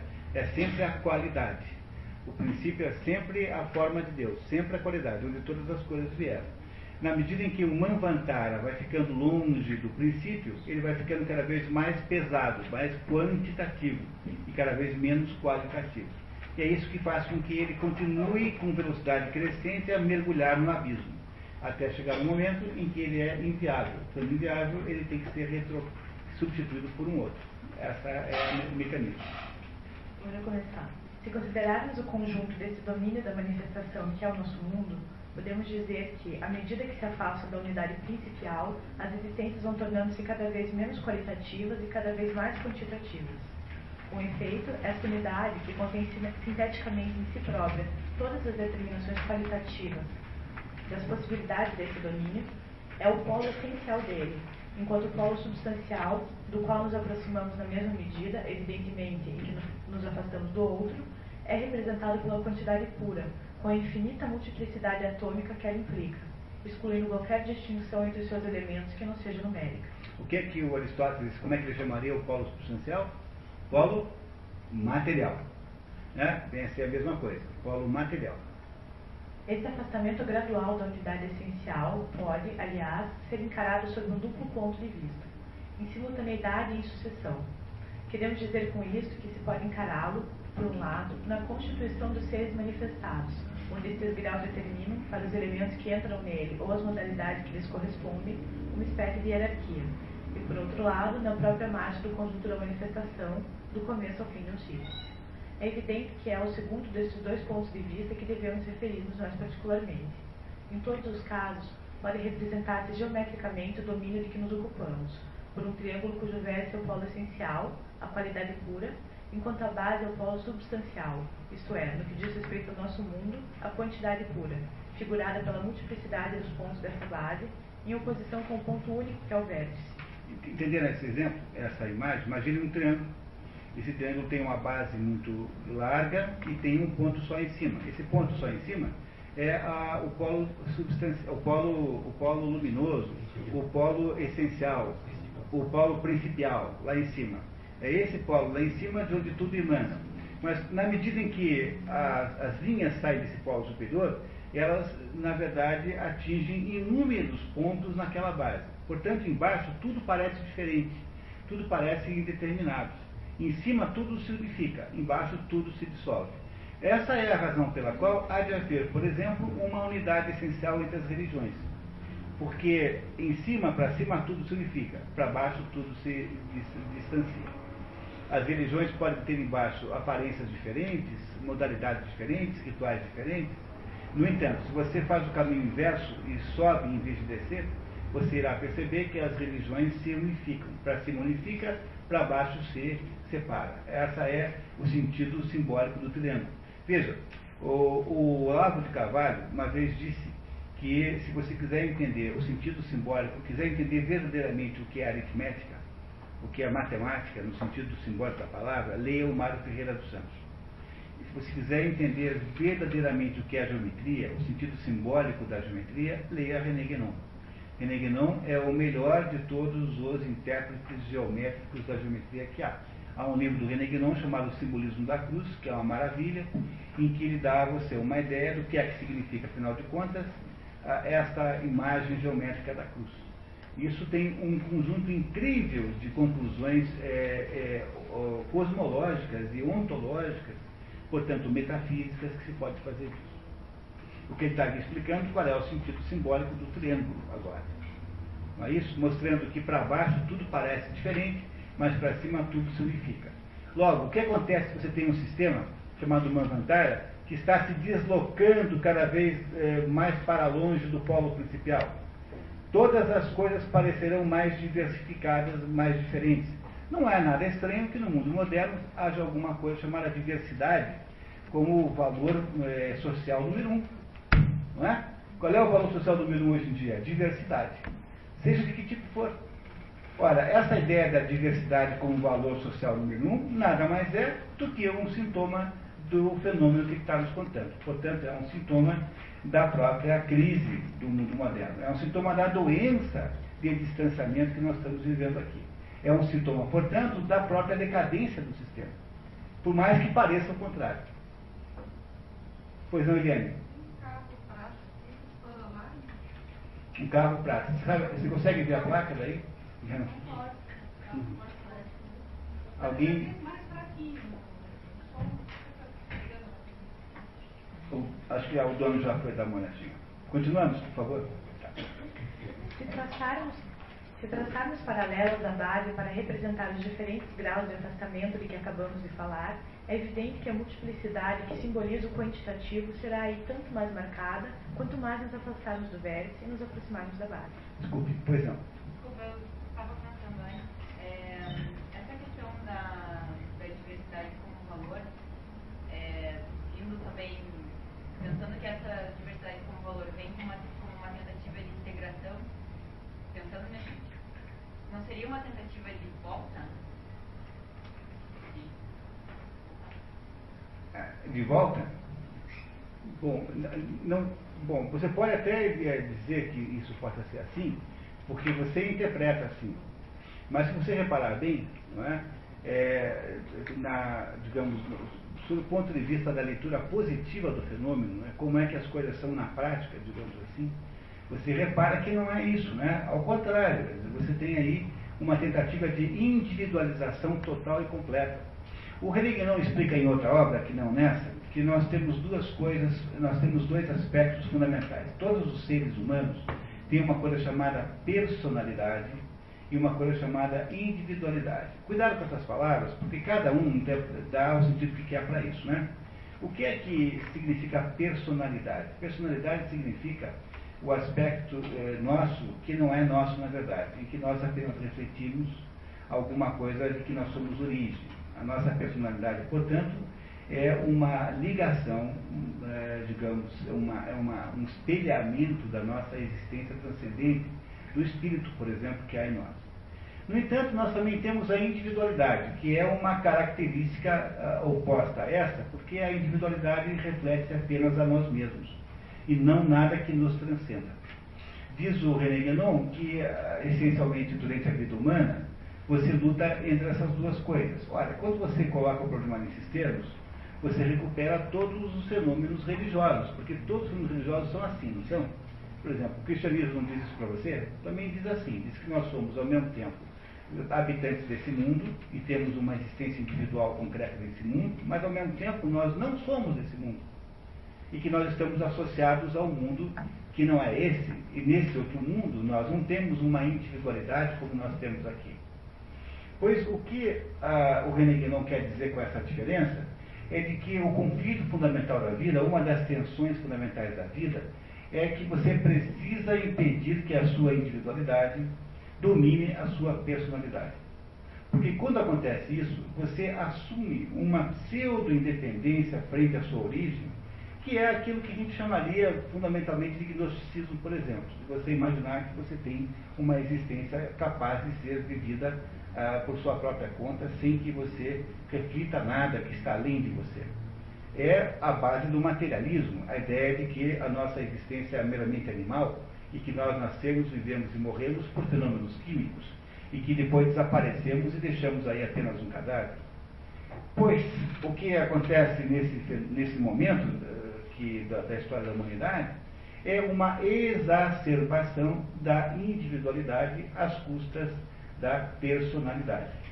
Me parece que, portanto, positivamente, está havendo mais uma confirmação da tese do Guénon do que propriamente o contrário. Mesmo porque não dá para fazer pelo, por outro caminho. Porque o único jeito que tem de você aumentar a sua personalidade é você diminuir a sua individualidade e nunca o contrário. Não é? Mas sim, dizer, o jeito que tem de você aumentar a personalidade é diminuindo a individualidade. A tentativa de fazer o do jeito contrário é completamente inviável. Quanto mais você aumenta a sua individualidade, você fará isso às custas do quê? Da personalidade. Portanto, você vai criando no ser humano um complexo do reizinho. Não sei se você lembra. Você não lembra do reizinho, né? Porque você não tinha nem. Sua mãe não tinha nascido quando tinha o reizinho, que era uma, uma, uma figura de revista em quadrinhos que, né, que, que não lembro daquele reizinho, aquele reizinho era um tipinho humano moderno, né, que depois o Jô Soares botou no, num programa, que, que, que, que eu sou, o que, que eu sou, o que, que eu sou, sou rei. Então, esse reizinho do Jô Soares era inspirado no, no reizinho, no reizinho do, da tirinha em quadrinhos. E o que, que é o reizinho? É um indivíduo que acredita que a sua individualidade é a essência da sua vida. Portanto, aqui acontece exatamente o contrário, na verdade, no, na prática. Veja o nível desse curso, hein? Estou aqui fazendo referência Marco, ao reizinho do. ao Jô Soares, virou referência aqui ao brincadeira. Alfredo, pois não. Onde está muito próximo dessa etapa total diferenciação, é um momento imediatamente anterior ao próximo ciclo, é, portanto, está o pior, o, pior, o pior momento, digamos, o momento mais crítico do, da decadência do sistema corresponde ao momento mais brilhante do novo sistema. Porque essas duas coisas são, são, são, são simétricas, não é? Você tem toda a razão. Agora, veja que coisa interessante, né? Como, quando você começa a botar na cabeça esse modelo, apenas a título de pensar o mundo, há uma parábola na Bíblia que é, de modo geral, incompreensível que é a parábola dos vinhateiros tardios. Dos vinhateiros tardios. Essa parábola diz o seguinte, que tinha lá um fulano que tinha lá uma vinha, e ele contratava os tais os diaristas, os tais os jornaleiros. Jornaleiros não, não são os sujeitos que entregavam jornais. Né? O, o, o, né? São, são diaristas, né? gente que trabalha por dias. E, esses, e ele contratava aqueles diaristas para irem lá colher as uvas. E, e contratou um pessoal que chegou de manhã cedinho, quando o sol nasceu, e aí quando estava quase se pondo o sol, apareceu uma turma nova, ele contratou também. Quando o sol se pôs, não podia se mais trabalhar, ele pagou todo mundo igual.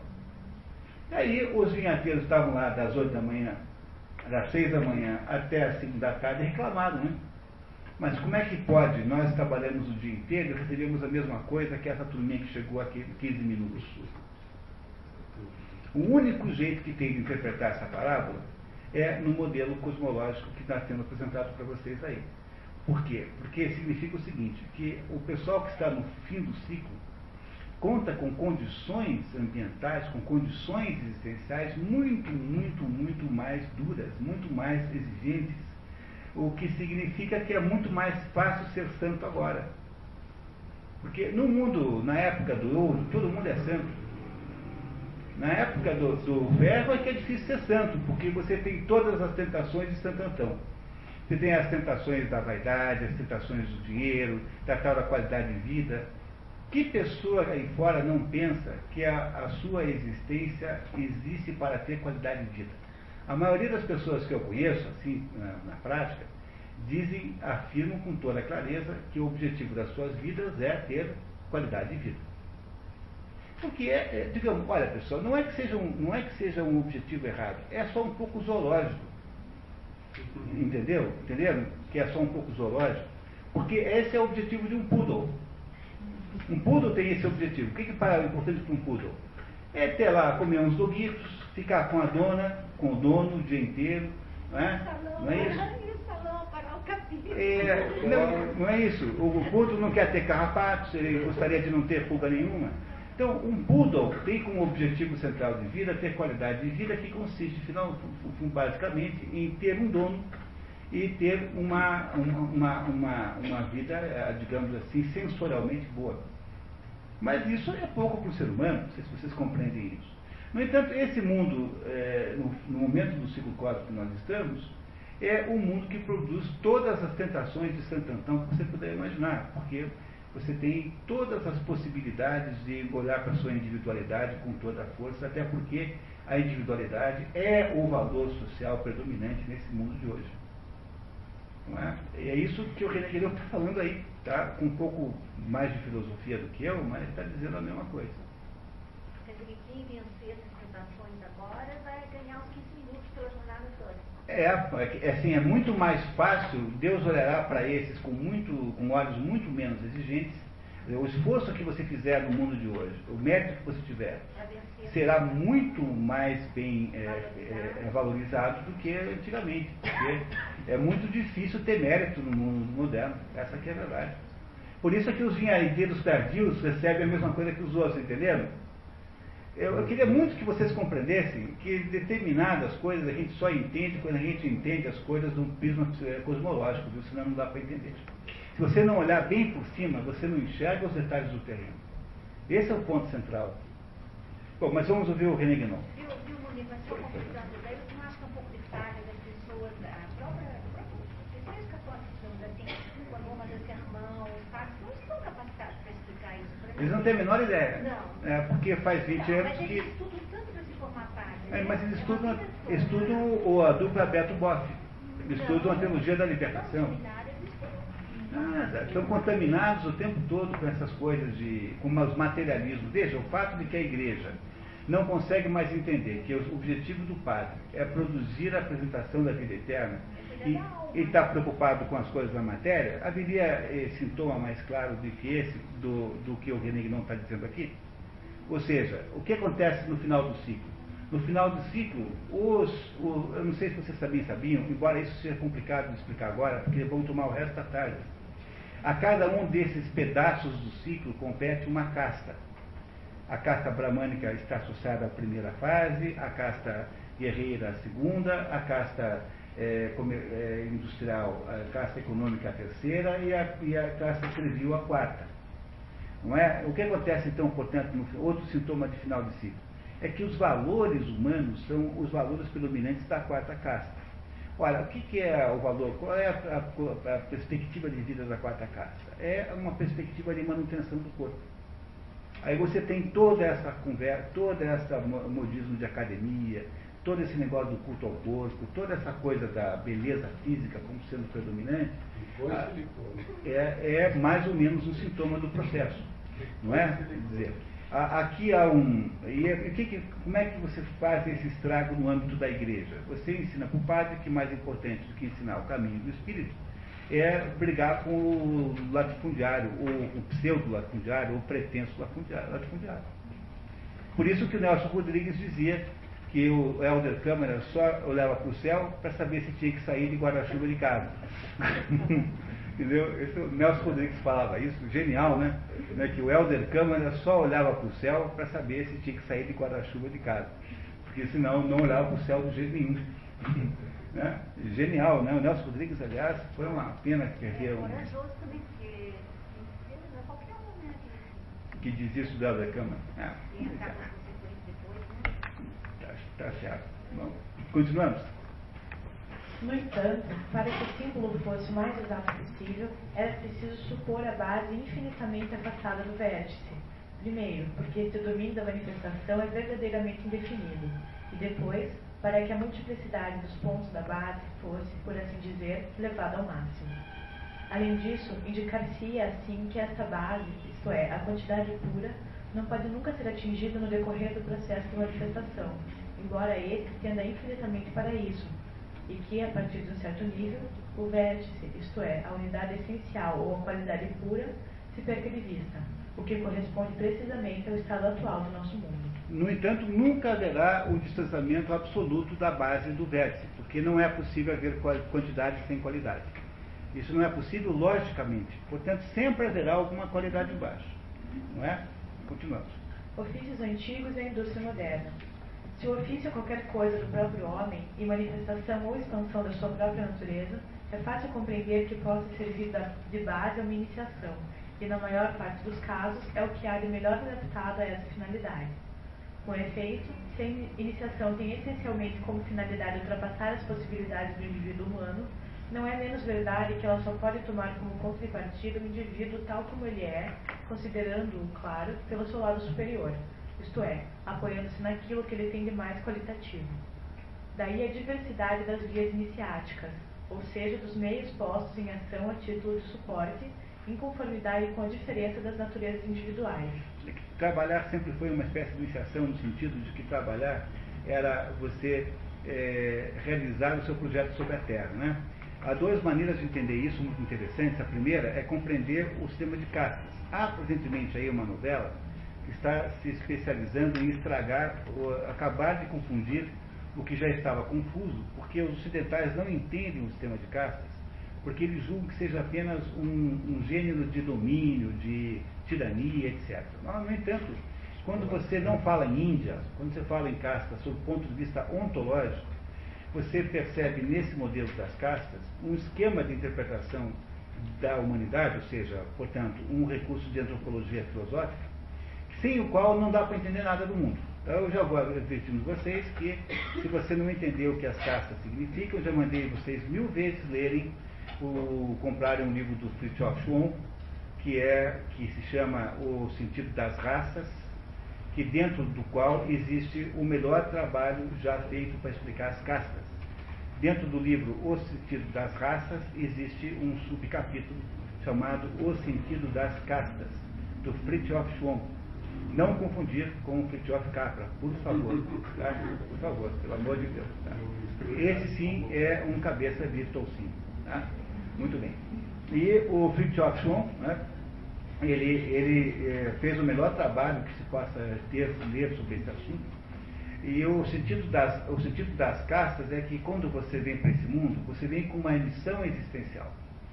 E pertencer a uma dessas quatro castas é igualmente, igualmente legítimo. As quatro castas são legítimas porque as quatro castas saíram, todas as quatro, do corpo de Brahma. Brahma não é uma marca de cerveja no, na Índia, é, Brahma é o aspecto de Deus que produz a criação de tudo isso, e as quatro castas saíram do corpo de Brahma. Os, os, as, a quarta casta, que são os Sudras, saíram dos pés de Brahma, a terceira casta, que são os Vaixás, que são os, os, as pessoas do mundo econômico, saíram das pernas de Brahma, a segunda casta, que são os guerreiros, saíram dos braços de Brahma, e a primeira casta, que é a dos Brahmanes, saíram dos lábios de Brahma. Portanto, de acordo com o esquema das castas, a gente vem para esse mundo com uma missão existencial. Portanto, o trabalho que a gente executa nessa vida tem de estar de acordo com isso. Porque se não estiver de acordo com isso, você não consegue depois justificar a sua existência no juízo final. Porque a primeira acusação que farão contra você é a seguinte: você não viveu a vida que você recebeu para viver. Mas não tem direito de mudar de casa? Pode. Não, você, bom, aí essa é uma polêmica enorme, né? É, eu, eu pessoalmente penso, eu penso o seguinte, na Índia, na Índia acha-se que é, que é, é, é, que não é que não é hereditário. Não é? Há um engano que se faz com relação à Índia, achar que ele não é. Na Índia acha-se que é nato, mas não hereditário. Eu acho que todo mundo tem as quatro castas de si própria, mas existe uma que predomina, é essa sua vocação. Aqui no Brasil a gente tem a mania de usar a palavra vocação de um modo equivocadíssimo, falando, por exemplo, em vocação, tipo assim, ah, a vocação de Piem é produzir é, tomate. Cidade não tem vocação. Tá? Porque se cidade tivesse vocação, no Japão só ia ter japonês, porque a única coisa que sabe fazer lá, que tem que é japonês. Cidade, é, região não tem vocação, quem tem vocação é gente. Cidade tem oportunidade, é outra coisa. Portanto, a ideia da vocação me parece claríssima dentro da ideia das castas. Eu acho que, de fato, há uma vocação para cada um, uma predominância de uma certa casta que você talvez só descubra num momento muito, muito distante da sua vida. Talvez algumas pessoas descubram rápido, mas eu tenho visto na experiência real, concreta, que, que a vocação sempre vai acabar se manifestando uma hora ou outra, mesmo seja aos 80 anos. Eu penso que é vocacional mesmo. Penso assim. Portanto, o que ele está dizendo aqui é mais ou menos a mesma coisa que a profissão que você tem, a atividade que você faz na sua vida, é um meio de viver uma espécie de destino ontológico que você tem. E que não é alguma coisa que você escolhe só porque você quer. Mas é claro que num mundo baseado na ideia da individualização, ou seja, na ideia de que todo mundo pode tudo, porque a ideia da individualização é a ideia de que todas as possibilidades estão abertas. Ora, no mundo que vem então, a realidade de um modo tão, digamos, é, tão complacente, é claro que ninguém é capaz de admitir que só cabe bem em uma certa coisa, porque isso implicaria num certo limite. E limite é alguma coisa que ninguém mais quer aceitar. Esse mundo é, de certo modo, muito infantil. Essa é que é a explicação. Aliás, o, o, o Schelling dizia que depois de Platão e Aristóteles, depois de Descartes, a filosofia virou uma coisa de uma infantilidade tão grande, tão grande, que quase não dá mais para levar a sério. Em geral, né? Porque há gênios, claro, obviamente, nesse percurso. Mas está falando da vocação, né? da ideia de que o trabalho devia ser um trabalho qualitativo e não apenas um lugar de onde se tira dinheiro. Quer dizer, deveria ter uma noção de qualidade implícita a ele. Tá? Por favor, filho. Diferença que intervirá cada vez menos quanto mais o ser avançar nessa via e se aproximar da finalidade, que é a mesma para todos. Os meios assim empregues só podem ser eficazes se corresponderem realmente à própria natureza dos seres aos quais se aplicam. E como é preciso necessariamente proceder do mais acessível ao menos acessível, do exterior para o interior, é normal tomá-los na atividade através da qual essa natureza se manifesta por fora. É desnecessário dizer que uma tal atividade só pode ter esse papel se traduzir efetivamente à natureza interior. Há, pois, uma verdadeira questão de qualificação, no sentido iniciático da palavra, e nessas condições normais, esta qualificação deveria ser requerida para o exercício do ofício. Isso diz respeito igualmente à diferença fundamental que separa o ensino iniciático, e mesmo mais geralmente todo o ensino tradicional, do ensino profano. O que é simplesmente aprendido do exterior não tem aqui valor algum, qualquer que seja a quantidade das noções acumuladas, porque também nisto o caráter quantitativo aparece nitidamente no saber profano. Trata-se de despertar as possibilidades latentes que o ser traz consigo, e é esse, no fundo, o verdadeiro significado da reminiscência platônica. É, a, a ideia de Platão de que nós nos lembramos de como as coisas eram, o mundo das ideias é alguma coisa de que nós lembramos. Pois é essa a ideia, a interpretação que, aliás, muito boa que ele faz desse assunto aqui. Veja, o que ele está dizendo é o seguinte, que é apenas possível no mundo moderno a ideia de que a gente faz uma profissão por qualquer razão é, que dê dinheiro. Essa ideia de que a profissão é um lugar onde se tira dinheiro e que não tem a ver com a sua existência eterna, com a sua visão existencial, é mais um sintoma do problema. Ele está fazendo o quê? Ele está, nesse momento, nos mostrando os diversos sintomas que presidem a crise do mundo moderno. Esses sintomas não são a Segunda Guerra Mundial, não é o acordo mal feito lá entre os ingleses e os alemães, não é o acordo lá Stalin-Ribbentrop, não é nada disso. O, a crise maior de todas é uma crise cosmológica. Ele está olhando a coisa de uma altura absolutamente superior à da política europeia de 1945. Né? Escreveu o livro em 45, esse livro é de 45. Pois não, Freire? Como é que isso se relaciona com esses eventos? É, esses eventos podem ser, de alguma maneira, sintomas disso, mas eles não são as causas últimas. Porque as causas últimas, por exemplo, como é que você explica que o povo mais inteligente do mundo, que é o povo alemão, foi capaz de se meter num negócio daquele chamado nazismo? Não é um negócio inacreditável, mas isso aconteceu quando? Ontem.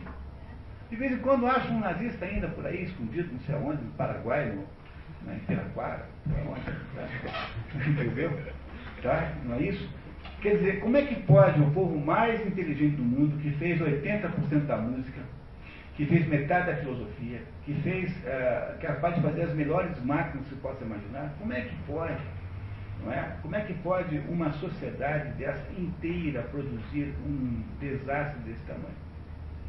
Tem que haver uma crise espiritual enorme por trás disso, porque isso não se explica simplesmente porque o pessoal está aborrecido com o, o a República de Weimar. Mas essa é a minha pergunta.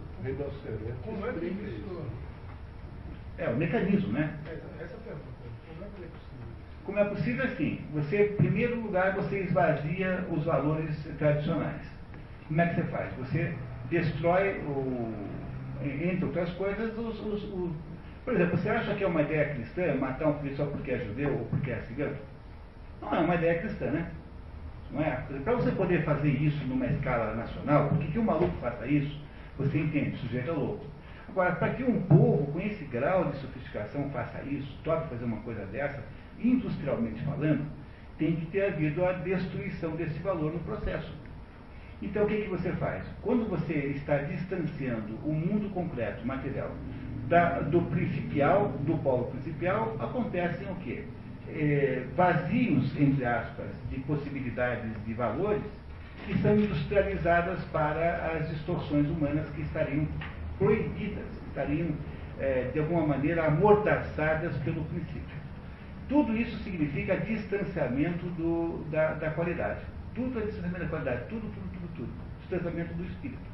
Mas esse caso não foi o desespero do povo alemão quando perdeu a Primeira Guerra e sentiu todo o fundo diminuído e não tinha mais nada e queria restaurar aquilo? Ah, havia outras razões também, quer dizer, uh, houve aquela imensa inflação, aquela, é, o Tratado de Versalhes, que o Lord Keynes dizia, né, que geraria a próxima guerra.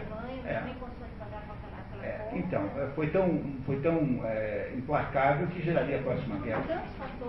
Mas isso explicaria a guerra, mas não explicaria o desastre civilizatório que foi aquilo. Porque uma guerra é uma guerra. Eu estou querendo. Não, mas, mas, mas cuidado, hein? Porque mesmo numa guerra existem princípios civilizatórios que mantêm-se. Há cheio de exemplos de gente que numa guerra mantém-se decentemente. Por exemplo, não se atira em paraquedista não, não. Há, há, gente que mantém, pode ser que gente que não mantenha, mas ah, o Hemingway, por exemplo, é um criminoso de guerra. O Hemingway matava todos os soldados alemães desarmados que ele encontrava. Portanto, trata-se de um sujeito imoral. Né? O Hemingway, por exemplo, é, do ponto de vista moral, um monstro, embora seja um escritor razoável. Mas há gente, e só estou dizendo isso porque eu consigo compará-lo com gente que não fez isso. Portanto, há durante a guerra exemplos notáveis de pessoas decentíssimas. O próprio Victor Frankl conta que havia, dentro do campo de concentração em que ele ficou, havia lá soldados alemães que davam a sua ração para os prisioneiros. Ora, é um ato de extraordinária benemerência. Portanto, a gente tem que entender que a guerra, a Segunda Guerra Mundial, não é igual, o que aconteceu ali tem que ser dissociado em duas partes. Um, um aspecto bélico, que me parece ser mais facilmente compreensível pelo Tratado de Versalhes, mas a ideia é de que você vai produzir uma raça branca pura. Não é? A ideia é de que todos os que não são assim, são destinados a morrer, é uma ideia de uma malignidade profunda. E essa ideia maligna só pode ter existido num povo dessa envergadura cultural porque houve ali um curto-circuito moral de um tamanho tão grande, tão grande, tão grande, que só pode ter, só pode ser baixa cristianização. Não há outra explicação. Cristianização? Salvo engano mesmo, é, o próprio povo alemão reconhece isso logo, logo após a Segunda Guerra, na lei fundamental do bom, assim, salvo na, acho que na parte preambular da Constituição, eles dizem que é, o caos gerado pelo nazismo foi justamente a falta de uma referência transcendente que pede desculpas pelo ateísmo. Pois é. Mas por que, que logo num povo mais inteligente, mais culto aconteceu em Valência? É porque o fenômeno que o René Guinon está descrevendo aqui é um fenômeno muito grave, pessoal. É um fenômeno muito, muito grave. Mas vamos deixar o René Guinon falar um pouquinho mais antes do intervalo? Então, vamos lá. Eu estou preocupado só com o tempo, eu sei que é uma preocupação. É, tá vendo? É, que coisa, né? Vamos lá então. Continuamos. O duplo sentido do anonimato. A propósito da concepção tradicional dos ofícios, que faz uma unidade com a da arte, devemos ainda assinalar outra questão importante. As obras de arte tradicional, as arte medieval, por exemplo, são geralmente anônimas, e só recentemente, por um efeito do individualismo moderno, se procurou ligar alguns nomes que a história conservou a outras firmas conhecidas, embora essas atribuições fiquem, a maior parte das vezes, no domínio das hipóteses. É, você, por exemplo, não tem certeza que os quadros do da Vinci são do Leonardo da Vinci. Tem só oito quadros, se não me engano. Eu devo ter visto quatro ou cinco desses oito nos museus que eu visitei. E nenhum deles é assinado, Leonardo da Vinci.